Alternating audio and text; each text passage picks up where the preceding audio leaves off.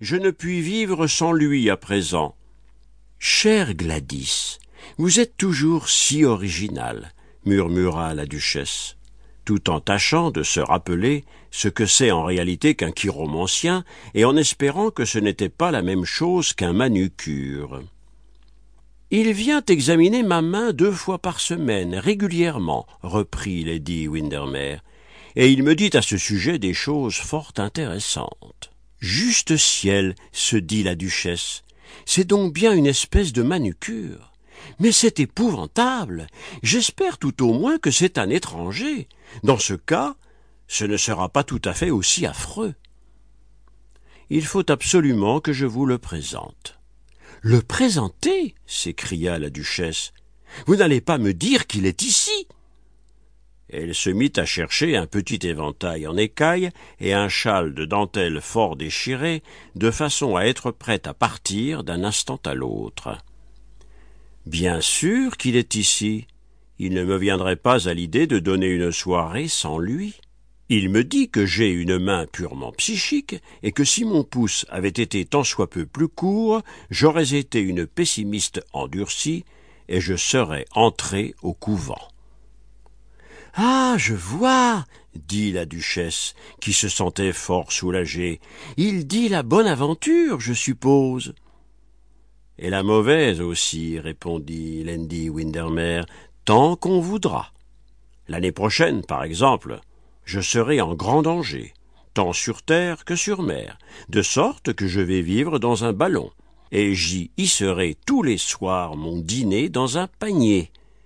Tout cela est inscrit sur mon petit doigt ou dans la paume de ma main. Je ne me rappelle plus au juste. Mais voyons, c'est là tenter la Providence, Gladys. Ma chère duchesse, à coup sûr, la Providence doit être capable de résister à la tentation depuis le temps. J'estime que tout le monde devrait, une fois par mois, se faire prédire l'avenir par l'étude de la main, de façon à savoir ce qu'il ne faut pas faire. Bien entendu, on le fait tout de même, mais il est si agréable d'être averti. Mais si personne ne va immédiatement chercher M.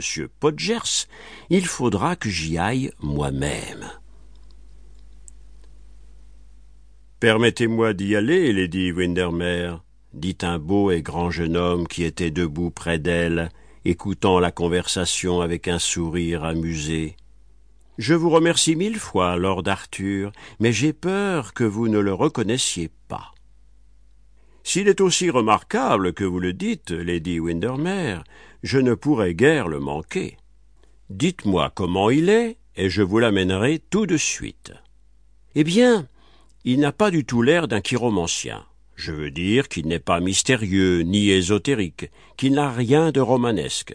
C'est un petit homme corpulent, avec une drôle de tête chauve, et de grosses lunettes à monture d'or quelque chose d'intermédiaire entre un médecin de famille et un avoué de province. Je le regrette vivement, certes, mais ce n'est pas ma faute. Les gens sont si agaçants.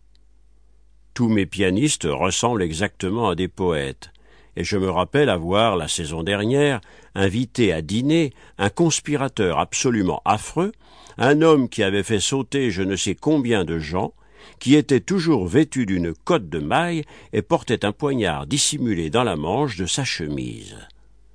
Et savez-vous que lorsqu'il est venu, il avait exactement l'air d'un vieux monsieur bien gentil et qu'il a plaisanté toute la soirée?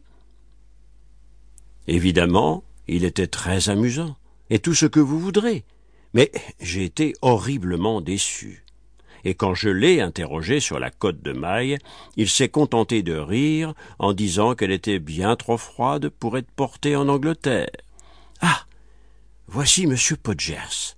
Eh bien, monsieur Podgers, je vous prie de lire l'avenir dans la main de la duchesse de Paisley. Duchesse, il faut retirer votre gant. Non, pas la main gauche, l'autre. Ma chère Gladys, il me semble vraiment que cela ne doit pas se faire, dit la duchesse, déboutonnant sans conviction un gant de chevreau en assez mauvais état. Rien d'intéressant ne le doit jamais, dit Lady Windermere. On a fait